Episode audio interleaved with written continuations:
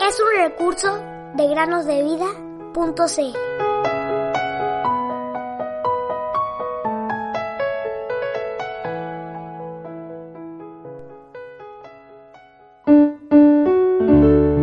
Con Cristo he sido crucificado y ya no soy yo el que vive, sino que Cristo vive en mí.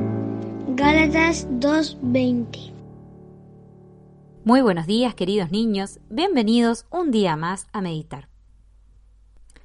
¿Saben lo que es una maratón? Bueno, hoy yo acá tengo un diccionario que dice, a ver, maratón, aquí. En atletismo, carrera de resistencia en la que se recorre una distancia de 42 kilómetros. Oh, entonces se trata de una disciplina del atletismo, en el cual se corre una distancia de 42 kilómetros y 195 metros. ¿Y por qué 42 kilómetros?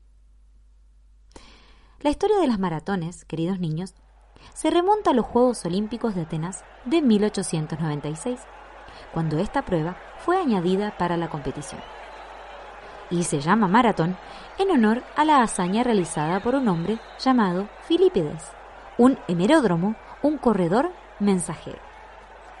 Filipides es considerado un héroe de la antigua Grecia y es el mismo que inspiró el deporte que actualmente lleva el nombre de maratón.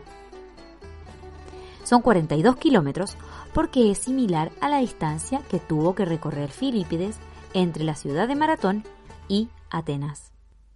Luego de ganar la batalla de Maratón, en la que los griegos vencieron a los persas, Filipides corrió 42 kilómetros para anunciarle a los gobernadores griegos acerca de la victoria. La leyenda dice que, al llegar, les dijo, ¡Alegraos! ¡Vencemos! Y al decir esto, murió de agotamiento.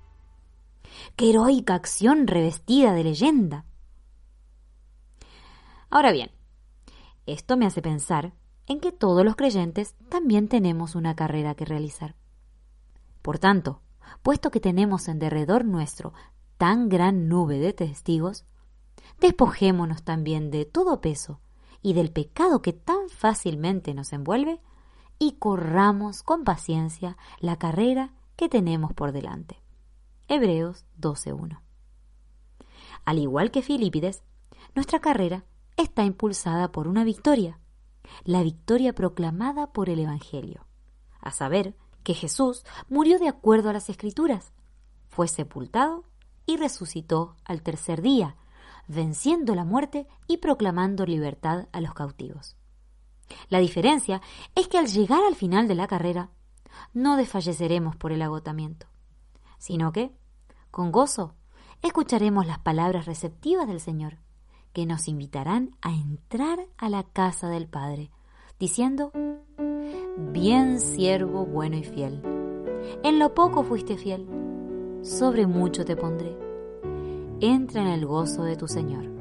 Mateo 25, 21.